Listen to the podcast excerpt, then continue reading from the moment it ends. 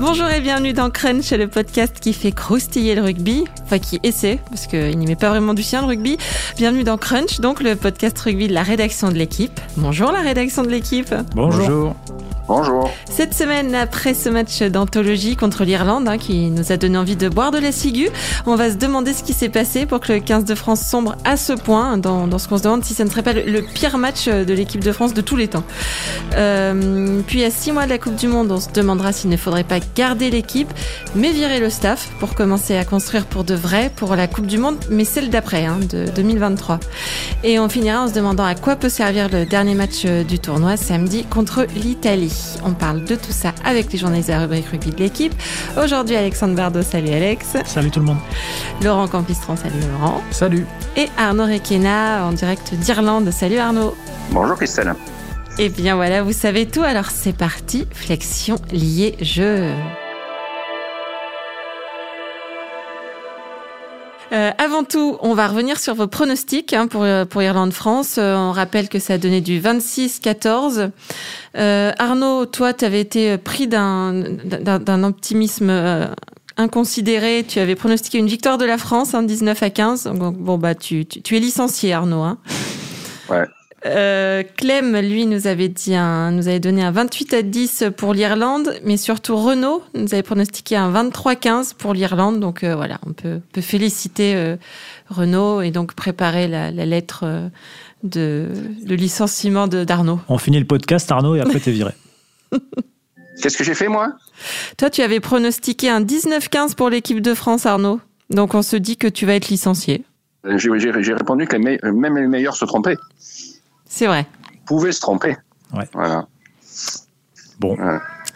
Non, mais c'était. Et Renault Bourrel devait être pas loin du bon score, non? Oui, il était à 23-15 pour l'Irlande. Il est très bien, Renault. 23-15, oui, oui. Ouais, ouais.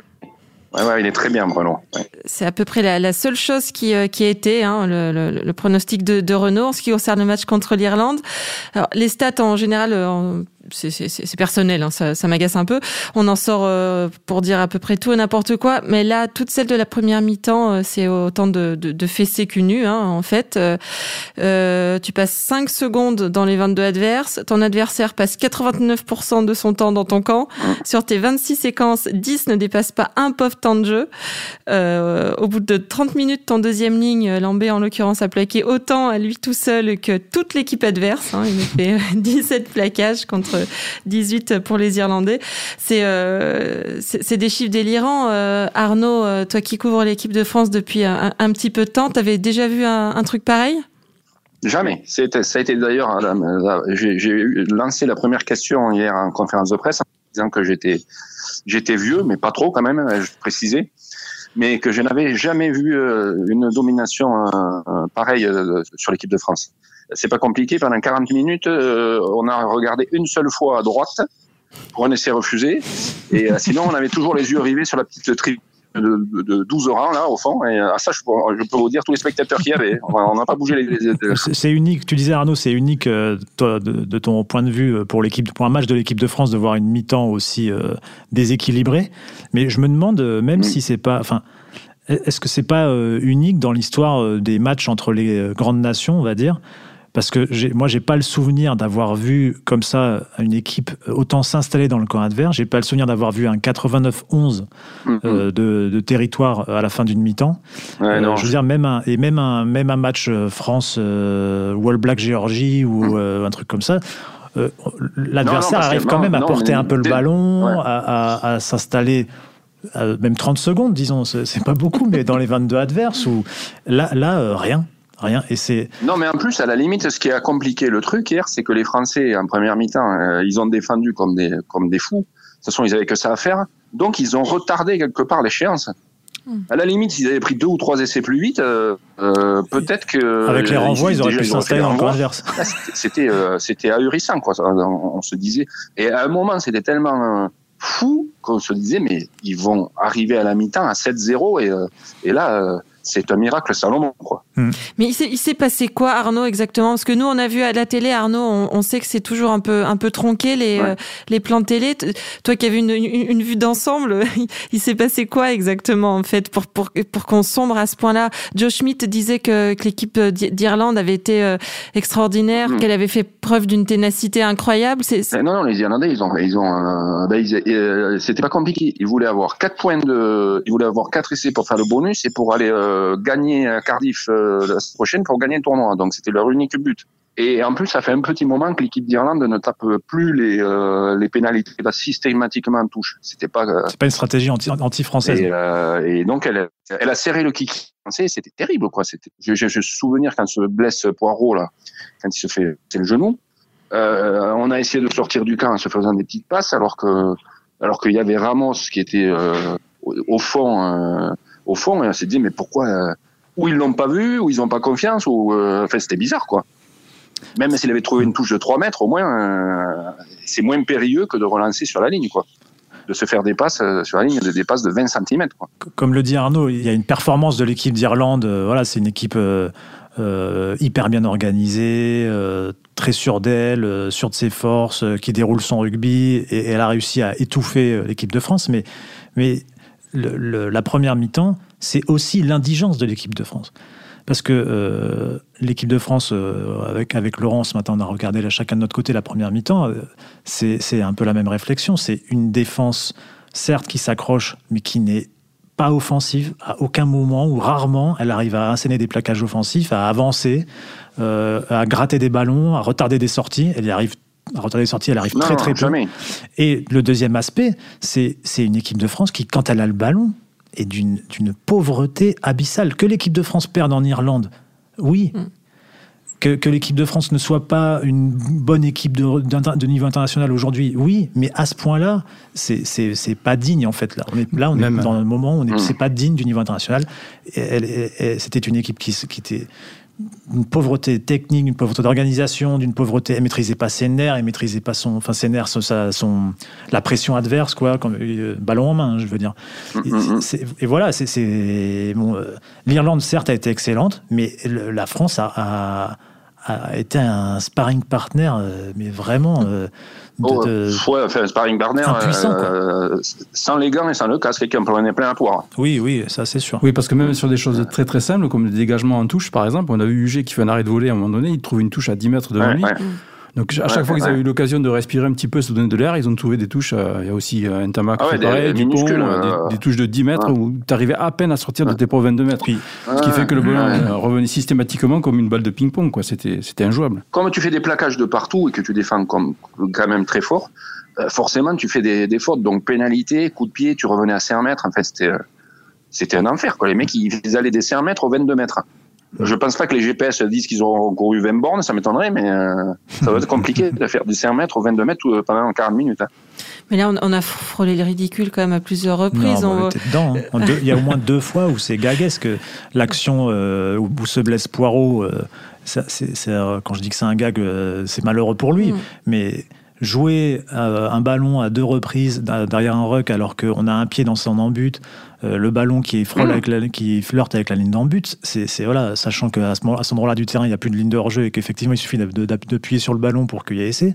Il y a donc il y a cette action qui est incroyable. Et puis la deuxième qui est qui fait rire euh, après coup et sur le moment est, incroyable aussi c'est ce, coup de pied offensif récupéré en l'air par Ituria euh, dans notre camp et, d'une situation positive où on gagne un duel aérien euh, le ballon roule par terre Penaud le ramasse sans le ramasser puis donne un coup de pied dedans pour, pour Picamol qui recule qui le ramasse et qui recule de 5 mètres qui le donne à, Ramos qui se retrouve sous la pression de 5 Irlandais récupération du ballon irlandais et derrière je sais plus comment ça finit mais donc, en fait, même quand il y a eu des, du semblant de positif, ça s'est transformé en, situation euh, mal gérée. Euh, euh, on n'a pas parlé, on n'a pas parlé sur l'essai irlandais de, des deux Français qui se plaquent. Ah c'est ça, c'est Ficou et Huget, je crois. Qui... C'est des Sexton. Qui se rentrent, qui, qui, qui se rentrent dedans, quoi. Ah, mais Chat qui entre aussi, qui est, qui est, il entre, il est tout frais, il fait, il fait un lancer en touche. Ah, c'est plus tard. Le, premier lancer, il faut le montrer dans toutes les écoles de rugby. Pour, c'est pas ça qu'il faut faire, quoi. c'est peut-être ce qu'il a voulu. C'était grotesque. Et c'est une, une question que, que, je vous pose un peu à chaque fois, mais me demander comment ils étaient après en zone mixte, parce qu'on a eu quand même quelques éléments de langage où on a un, peu l'impression qu'ils nous prennent, si ce n'est pour des cons, au moins pour des fraises des bois. Euh, tu les as trouvés comment, toi, en zone mixte, euh, les joueurs?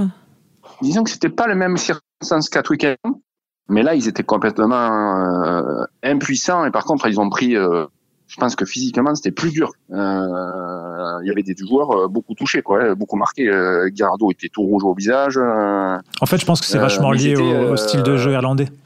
C'est-à-dire que les, Anglais, ils avaient clairement choisi une stratégie où il fallait que, pour faire courir l'équipe de France et la pousser à, l'asphyxie, L'Irlande, elle, était fidèle à ce qu'elle fait d'habitude. C'est beaucoup, beaucoup de défis directs, de, de, de percussions euh, directes, euh, d'affrontemements, quoi, euh, et, avec des temps de jeu qui s'enchaînent.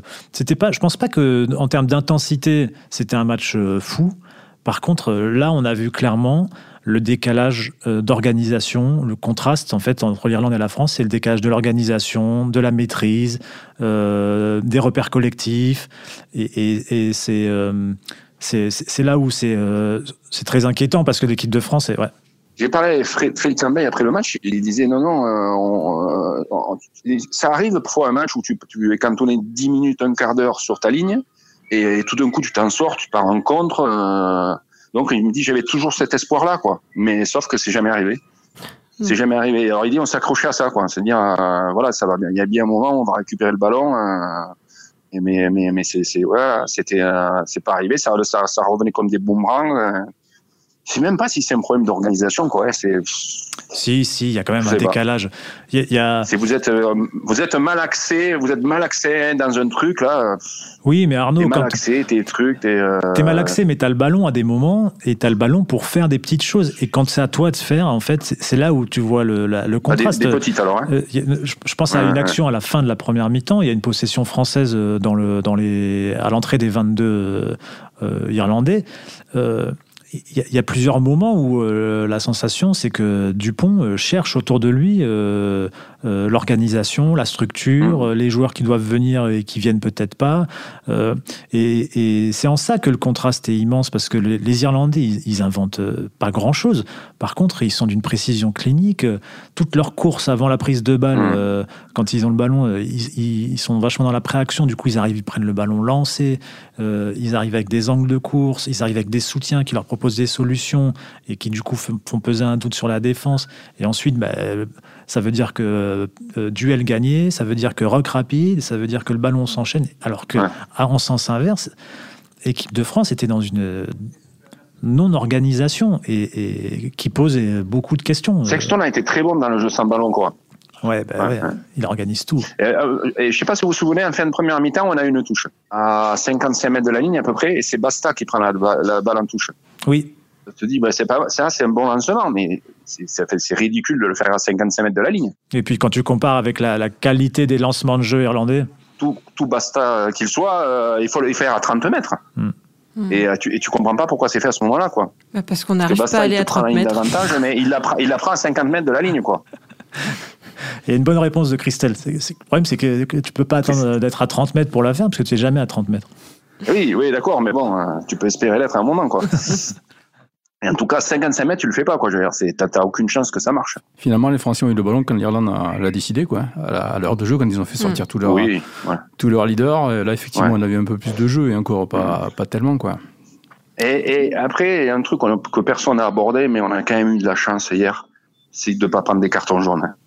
Oui. Euh, je ne sais pas combien, combien attendait l'arbitre pour euh, sortir euh, Ituria, notamment, qui a fait beaucoup de fautes. Mm, mm. C'était vraiment avant qu'il sorte le, Bamba, bon, Aldeguiri qui, qui a volé sur le côté droit. Là. Il y a un moment où je me suis demandé si, si si en ne le sortant pas, il, était dans une, position d'empathie, on va mm. dire, euh, vis-à-vis de l'équipe de France, mm. où il voulait pas euh, que le match vire au, massacre. Et de la même manière, la réaction de Joe Schmidt, qui a mi-temps, à 50e, fait sortir euh, Rory Bess, Johnny Sexton et Connor Murray. Bon, ben. Les gens finissent par avoir pitié, quoi. Voilà, c'est ça. Et puis, il y a un côté, bon, nous, on en a fini avec vous, on passe à autre chose, quoi. La semaine prochaine, on a un match important, mm. les gars. C'est ce que me disait euh, Philippe Saint-André euh, que j'ai vu tout à l'heure. Euh, Il m'a dit le pire, c'est quand Georges, euh, Georges, Joe Schmidt sort ses, ses leaders là, c'est fini, on prépare Cardiff. Il dit ça, c'est terrible. Ouais. C'est pas du foutage de gueule, c'est pas voilà, c'est très voilà. Non, c'est froid. Il, la première mi-temps, elle est indigne et on est c'est vraiment une première mi-temps euh, catastrophique, mais finalement ce match-là, les 26-0 qu'il y a à la 50e, 60e minute, faut dire, c'est pas un accident, quoi. C'est le reflet de, du rugby français d'aujourd'hui, de l'équipe de France d'aujourd'hui et du rugby bah français. Et bah il y, a une logique à ce qu'il y ait 20 points d'écart aujourd'hui entre l'équipe de France et l'équipe d'Irlande, et il y aurait même pu avoir plus. Tu disais la même chose à Twickenham. Bien sûr. Du stade, euh, le troisième mondial face au dixième, ben c'est normal qu'il y ait écart là, quoi. Bien sûr. Mais nous, notre catégorie, c'est notre catégorie, c'est l'Écosse, c'est l'Italie. Oui, mais si je le dis, c'est aussi parce que je pense que euh, dans une bonne partie aujourd'hui de, l'opinion publique, on va dire, mais aussi, euh, je pense que chez les, chez les, chez des, gens, des dirigeants, on va dire, des gens importants dans le rugby français, il n'y a pas la conscience que aujourd'hui, l'équipe de France, le rugby français est largué. C'est pas dû que mm. euh, à des circonstances, c'est pas dû que à un staff, c'est pas dû que à un truc, c'est dû à un ensemble général qui fait que l'équipe de France est larguée. Et aujourd'hui, quand elle va en Irlande, elle prend 30 points. C'est quasiment. Là, on parle beaucoup de cette première mi-temps parce qu'elle est catastrophique. Mais quand l'équipe de France prenne 30 points, so what? Mm, mm, C'est d'une terrible logique et ça fait, ça, ça fait mal, entre guillemets, de dire ça. Mais, mais c'est la réalité et il faut l'accepter pour pouvoir euh, euh, envisager des changements. Euh, tu évoquais le, le staff, euh, Alex. On va, on va passer au deuxième sujet où il, où il en est question.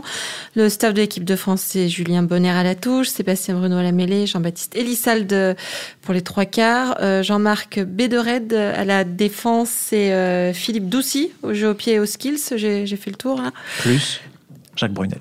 Oui, voilà. Alors tous les noms ne hein, sont pas forcément hyper connus du, grand public, mais on rappelle que l'appel à candidature à l'arrivée du nouveau sélectionneur n'a pas vraiment déclenché un tsunami de, d'envie. Hein. Euh, et puis le staff, bon, bah, c'est Jacques Brunel, hein, donc hein, le, sélectionneur, qui nous prend donc pas pour des fraises des bois, puisque après la, copie rendue en Irlande, il a dit qu'il retenait les 20 dernières minutes et que sur ces 20 dernières minutes, l'équipe de France avait montré qu'elle pouvait rivaliser avec toutes les équipes du tournoi. Et la marmotte. euh, bref, est-ce qu'il est faudrait pas en finir en fait avec, avec ces gens, avec ce staff euh, tellement sûr de lui que dès qu'on le critique, on se fait sortir du groupe? Je sais pas, Laurent, ce qu'il faudrait euh, faire table rase là de. C'est compliqué, on, est, on est quand même à 7, 7, 7, mois maintenant de la Coupe du Monde. Il reste 4 matchs d'ici. Oui, c'est ça, 4 matchs.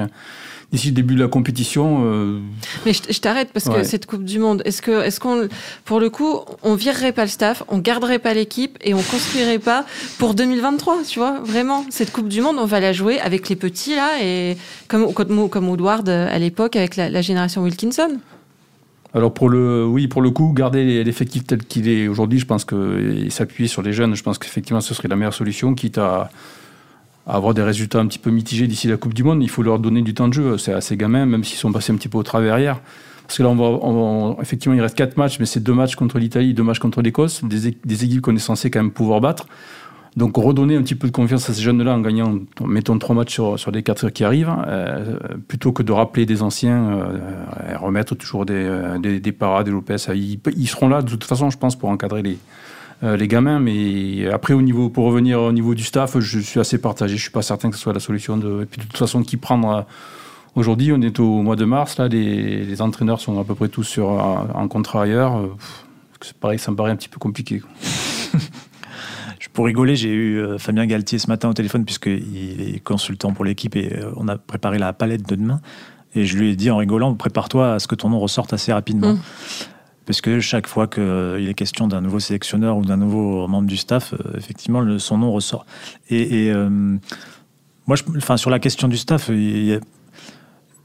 la première des choses, c'est que de toute façon, aujourd'hui, on a acquis une certitude, c'est que c'est le problème de l'équipe de France, c'est pas le staff, c'est pas les joueurs, c'est un ensemble. C'est un truc qui dépasse le cas du staff de l'équipe de, du staff, ça dépasse les, joueurs, la qualité des joueurs. C'est un problème de système, de formation, de jeu dans le top 14. De... Mais du coup, on commence par rien, tu vois.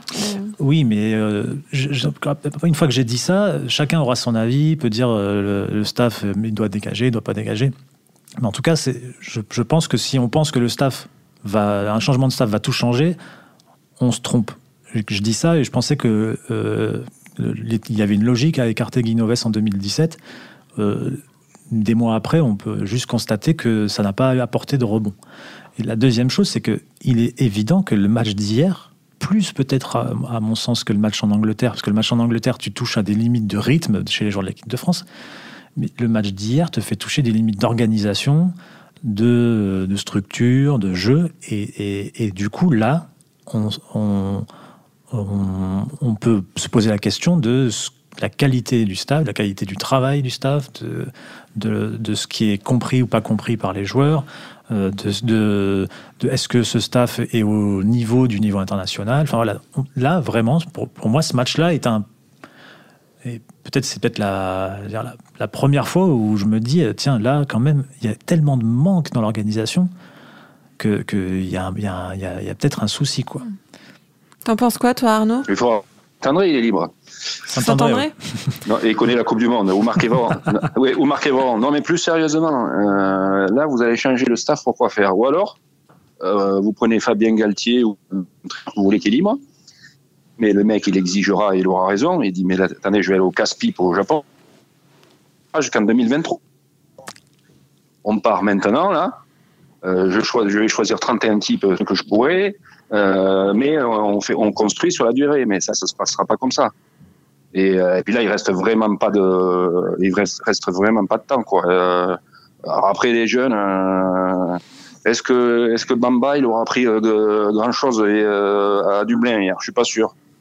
Au bout de cinq minutes, il se remontait les chaussettes. au bout de huit, il se grattait le short. je veux bien que ce soit une force de la nature et qu'il sera sans doute un grand pilier, mais Là, là euh, Félix Lambé euh, chez All Black, euh, ça irait. Mais dans une équipe qui recule, il fera pas 28 plaquages chaque semaine parce qu'il va y laisser les épaules. Après, ce qu'il faut espérer, c'est que. compliqué, quoi. Quand tu parles de Bamba, Arnaud, ce qu'il faut espérer, c'est que justement, ils apprennent et que. Ils apprennent et qu'ils comprennent que ce que leur propose aujourd'hui le niveau du top 14, n'est pas suffisant. Mais Bamba, il est dans le rouge au bout de 10 minutes. Oui, mais justement, ça veut dire qu'il faut qu'il comprenne bah que. Oui, mais lui en plus, il est un pro. Et lui, en plus, il est un pro des Et bien sûr, bien sûr. mais toi-même, c'est toi qui as fait cette interview de Lambé qui était très bien cette semaine. Lambé, je pense qu'il a compris je sais pas quand, mais euh, dans ce tournoi, peut-être qu'il a, ça, ça, lui a vraiment, ça lui a sauté à la gueule. Il a compris que le niveau international était une dimension totalement différente du top 14. Et du coup, l'espoir, c'est que chez lui, comme chez Bamba, comme chez Tama, comme chez Dupont, comme euh, cette, cette, génération qu'on va arriver, qui est, la, qui est la prise de conscience qu'il faut en faire plus. Euh, qu'il faut amener le top 14 plus loin, qu'il faut qu'il y ait plus loin dans l'intensité dans le jeu et que, eux, il faut qu'ils aillent euh, se rajoutent des séances pour tenir euh, ce niveau international.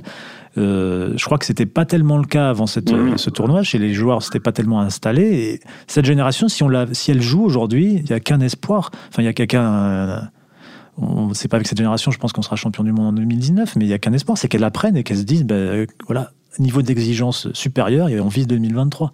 Je sais pas si ça sera suffisant, mais déjà. Oui, mais le problème, c'est que si tu apprends en prenant que des roustes, euh, c'est fatigant, quoi. Ouais, il, Toi, si tu apprends en prenant que des roustes, c'est fatigant. Hein. C'est euh... sûr qu'il va, il va falloir. Tu vas y laisser du. Euh, puis Bamba, là, je, je, je, je, focalise pas sur Bamba, mais Bamba, il a 20 ans. Quoi. et là, je me disais hier, mais, mais si ça continue comme ça, à 23 ans, il jouera plus. tu prends un match, il avait quand même contre l'Écosse et l'Angleterre, il avait, il avait euh, montrer de belles choses. et, hier encore, il montre de belles choses hein, hier, sur certains ballons. Il peut jouer. Non, quand même pas, je crois. Pas. À quel poste Ouais, mais bon, ou il alors, alors, ballons, remplaçant. Il... Romain Tamac hier, il n'a pas été mauvais ni bon, il, il a été rien quoi. Il a touché euh, trois ballons. Il n'a pas, eu de ballon. Il a touché à de, de, moitié moins de ballons de Sexton, largement, je crois. Alors, on est au fond de la gamelle, quoi. Il faut l'admettre. Et agir. Il faut l'admettre. Et, euh, et pas se dire que trois mois de préparation, déjà on l'entend plus. Ça deux ou trois mois de préparation, on va rattraper le retard. Euh, euh, il faut changer. Il faut tout changer. Si la priorité c'est l'équipe de France, eh ben, la priorité c'est l'équipe de France et, euh, et, on fait moins de clubs, met Chez les Anglais, c'est différent parce qu'il y a de, de, l'argent qui circule, il y a des flux d'argent qui circulent de la Fédé au club. Quoi. Oui, et du coup, il y a une mainmise. Et là, nous, on veut tout. Et la Coupe d'Europe, et le machin, et ceci. Euh, puis là, mais hier, c'était, ouais, ouais, là, c'était, ouais, c'est ahurissant, quoi, franchement. Ils, sortaient pas de, leur ligne, là. surtout pour une première mi-temps, en plus, parce qu'à l'habitude, il y a des équipes qui lachent, ça arrive, hein, mais c'est surtout après la, la, pause, quoi. Quand le score est déjà fait, tandis que là, c'est dès le départ, deux équipes fraîches, euh, face à face, 40 euh, premières minutes à sens unique, quoi. Impressionnant, ouais. Euh, du coup, messieurs, il nous reste un, dernier match pour ce tournoi euh, samedi prochain, à 13h30 d'ailleurs. Euh, L'Italie, l'Italie qui est sur une, série de 21 défaites, hein, si, j'ai bien, si bien compté, sa, dernière, dans, le tournoi. Sa dernière victoire remonte à 2015 en Écosse. de toute façon, si les Bleus gagnent, c'est normal. S'ils perdent, ça étonnera véritablement personne. Du coup, il peut servir à quoi, en fait, ce match contre l'Italie, Laurent? Bah, il, peut, il peut justement, ce que je disais tout à l'heure par rapport aux jeunes, moi je serais partisan de les remettre à, tous euh, dans le circuit sur ce dernier match pour essayer de leur faire gagner des matchs avant la Coupe du Monde. Quoi. Donc c'est euh, reprendre un petit peu confiance après ce, ce, camouflet euh, de, dimanche quoi, pour, repartir un petit peu avec un peu d'allant sur la préparation en, juin-juillet, où, là, à nouveau, les équipes recroiseront la route des Italiens, mais aussi des Écossais qu'ils ont battus il n'y a, pas très longtemps. Donc voilà, c'est parce que bon, après le classement, de toute façon, s'ils gagnent, ils seront quatrième, c'est quand même pas un résultat euh, extraordinaire. S'ils perdent, ben, ils se partageront la dernière place. Ils seront avec, devant les Italiens quand même. De toute façon, ouais, de toute façon, le, le, pire a été évité avec la victoire contre l'Écosse. Au moins, ils sont sûrs de ne pas avoir la, la, cuillère de bois. Ce qui aurait été quand même malgré tout une sorte de couronnement vu, le, vu la décennie qu'on était en train de vivre pour, avec cette équipe de France. Et ben, à part ça, euh, qu'attendre de plus euh, ben, je, je, pense que l'enjeu du match, c'est surtout l'enjeu du staff. Hein quand je dis ça, je ne connais pas les, intentions euh, de Bernard Laporte et Serge Chimon euh, concernant le staff de l'équipe de France euh, et les conséquences sur, sa composition d'une défaite en Italie. Mais, c'est sûr qu'une défaite en Italie, ça serait un pas de plus dans la, la, critique, on va dire, générale autour de, du staff de l'équipe mm. de France aujourd'hui.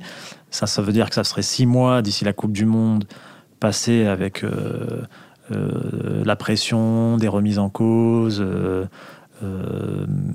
voilà, enfin, ça, ça, créerait un climat extrêmement négatif. Et peut-être que ça pousserait aussi Bernard Laporte et Serge Simon à, changer le sélectionneur, un membre du staff. Je crois que c'est le. L'enjeu pour moi, là, de, comme ça, je pense que c'est l'enjeu du staff de l'équipe de France aujourd'hui. C'est est-ce que euh, tout le monde survivra au match de Rome? Hmm. Est-ce que. Voilà, il y, a, trois semaines après l'Angleterre, il y a un nom qui est ressorti, on en, parlait tout à l'heure, c'est celui de Galtier. Il n'est pas ressorti par hasard. À notre connaissance, il n'a pas été contacté, mais il est par ce nom et pas ressorti par hasard. Il a été jeté comme ça parce qu'il y a des gens qui ont ça, sont, ça, ça a amusé de mettre ce nom-là ou ça c'était juste une, un signal quoi. Et, ben, je pense que son nom ou d'autres ressortiront aussi l'équipe de France perd à Rome. Et peut-être qu'une décision serait prise là, cette fois-ci. T'es d'accord, Arnaud? Euh, ouais, ouais, mais après, il ne euh, faut pas oublier une chose. Euh, Jacques Brunel, il a déjà vu perdre la France à Rome. Il était sur le banc d'en face. Oui. On le rappelle qu'il a été euh, sélectionneur de l'Italie en 2013. Il était sur le. Après, dans le, il y a quelques gens, euh, Julien Bonner, il est Guillaume Dirado, il était de la première en 2011, la première défaite sous Marc Vraiment. Donc, euh, ils sont assez, euh, ils sont assez quand même prévenus, quoi. Euh, là, je sais plus des joueurs hier qui disaient. On pense que c'est la dernière sélection à domicile de Sergio Parissé, donc on sait que les Italiens vont nous attendre. Euh, ils y vont pas. Euh, c'est pas l'Italie pour euh, émettre 40 points, quoi. Hein. Non, mais, mais, mais, mais, cette, cette peur-là qui, qui, habite les joueurs, c'est toujours particulier à gérer parce que à la limite, aller jouer en Italie, c'est pas comme aller jouer à Twickenham. À Twickenham, quelque part, t'as rien à perdre, entre guillemets. Euh, en Italie, euh, c'est toujours, un, match un peu plus compliqué à aborder parce que tu sais que si tu perds, t'es ridicule et tu sais que tu, le problème, c'est que tu sais que tu peux perdre euh, aujourd'hui. Et, euh, Renaud Bourrel et Pierre-Michel Bonneau et, moi-même, euh, on, va, on va essayer de tenter le triplé. C'est-à-dire ben, Parce que journal l'équipe, on, est les seuls à les avoir vu perdre en 2011 et en 2013 à Rome. donc, là, on, donc, là, on, est en lice pour le triplé. Vous avez prévu une, ah ben. vous avez prévu une célébration particulière Ouais, je pense qu'on arrête notre carrière. Hein. et Pierre-Michel reste à moustache. On envoie des papiers, on envoie des papiers vides avec juste un nom. Euh, non, non, mais c'est euh, maintenant, c'est ouais, ouais, vous dites, on va aller à Rome, ça va être euh, bon après. Hein, J'attends euh, peut-être qu'on aura qu'on aura la, la, la, fameuse pâte toulousaine dont on m'a beaucoup parlé. Parce que là hier je l'ai pas trop vu. Euh, forcément, tu sais bien que le jeu commence devant et devant ils n'ont pas avancé donc derrière ils n'ont pas eu de ballon. Ah, et, devant il y avait El Deguerri, non? Oui, par intermittence. Ouais. Ah, ah, c'est donc, une intermittence de 10 minutes d'ailleurs. Ça a été, ça a été l'intermittence, ouais. ouais. Mais euh, bon, ça, ça, peut être. Euh... Normalement, ça doit, ça doit passer, mais. Euh... Ouais, enfin, normalement, comme ça, tu sais. il suffit d'une mêlée, euh, d'une mêlée relevée, d'embrouille, de, de, trucs. Bon, euh, voilà. Ouais, il suffit de. Ça va, ça va se chacailler pendant un quart d'heure. Et normalement, contre le Japon, ça devait le faire. Et normalement, contre les Fidji, ça devait le faire. Et non, aujourd'hui, l'équipe de France, elle peut pas se dire ça. Il n'y a pas de normalement. La normalité de l'équipe de France, c'est un faible, c'est un niveau euh, médiocre. Donc, euh, normalité, euh, cette normalité-là, elle ne permet pas de se dire, genre, normalement, ça va le faire en Italie. C'est. Là, les, équipes qui ont poussé l'Italie dans ses retranchements, enfin, qui, qui, leur, qui, qui leur ont mis des, débranlés pour parler grossièrement récemment, bah, c'est des équipes qui maîtrisent leur rugby, qui imposent des séquences. Euh, est-ce que l'équipe de France, elle va réussir à imposer des séquences, des séquences qui font faire souffrir les Italiens? Je sais pas. Elle peut pas. Ben, peut pas. Elle, a réussi à le faire parfois contre l'Écosse, mais ça sera, là, ça sera un autre match en Italie. Et la, la dernière fois qu'elle avait imposé les séances comme ça en Italie, c'était en 2013, je me souviens ça avait imposé, et Maxime Macheneau avait fait une, une percée mmh, d'enfer, mmh, mmh. d'enfer, et euh, il s'était retrouvé tout seul. Un Italien avait pris le ballon et il avait laissé 80 mètres après pour les Italiens. Voilà. Donc euh, là, s'il revoit ces images-là, je ne sais pas s'il faut faire des, temps de jeu. Tu hein. tu sais plus ce qu'il faut faire en fait. Tu sais plus ce qu'il faut faire. S'il faut déclarer forfait, s'il faut dire bon allez vous l'avez là. Bah, tout ça On vous donne le trophée Garibaldi. Tout ça est de bon augure. Euh, je vous demande votre pronostic euh, du coup pour pour cette Italie-France. Arnaud, tu, tu, tu, vois quoi comme pronostic toi qui est vraiment vraiment fort. Hein? Je suis impressionné. À la, à la, Fred Bernès, 14-14. Je serais jamais loin d'arriver. non, non, allez, euh, 10-22. J'ai le champion de la semaine dernière en face de moi. Il peut vous le donner, son score. Allez. Renaud De quoi? Le score de Italie-France ah, 30 à 15. 30 à 15 ou 15 à 30 15 à 30. 15 à 30. Alex? Voilà. Euh, 24-20 pour, la, pour la France. Ok. Et Laurent 16-26. On est tous optimistes. Hein. Donc on est, on est dans la normalité, quoi. La France doit gagner contre l'Italie. C'est pas tellement ça, mais c'est qu'on espère un peu en fait. C'est-à-dire que nous, jeunes journalistes, contrairement à toi, nous, on n'a pas trop vu gagner l'équipe de France. Ah oui. J'ai fait, fait, des stats hier, je me suis amusé à faire des stats. L'équipe de France, depuis 2010, elle gagne un match tous les 2, euh, machin, 2, et quelques. Et depuis 2015, un match tous les 3, 3, quelque chose. Eh c'est bien. Et en fait, dans les décennies précédentes, c'était un, un match tous les, une victoire tous les 1,5. Donc c'est pour vous dire, voilà, on parle de, on parle de, de plongée de l'équipe de France, elle se vérifie dans les chiffres. Et, et eh donc, euh, et, voilà, sur, sur les journalistes aussi, on est. Non, moi, j'ai jamais fait mon bilan, mais je crois que j'ai vu plus de défaites que de victoires. Très bien, messieurs. Euh, Très bien, madame. On te, on te, salue, Arnaud, qui est euh, dans, dans une, dans une grotte à Dublin. Euh, Merci à tous. C'était Crunch, une émission de la rédaction de l'équipe. Aujourd'hui, j'étais donc avec Arnaud Requena. Ciao. Alex Bardot et Laurent Campistron. Merci à Sébastien Salis à la technique. Merci à Roland Richard à l'édition. Retrouvez-nous tous les lundis sur l'équipe.fr, Apple Podcast, SoundCloud. N'hésitez pas à réagir, laissez des commentaires, mettez-nous plein d'étoiles. À la semaine prochaine.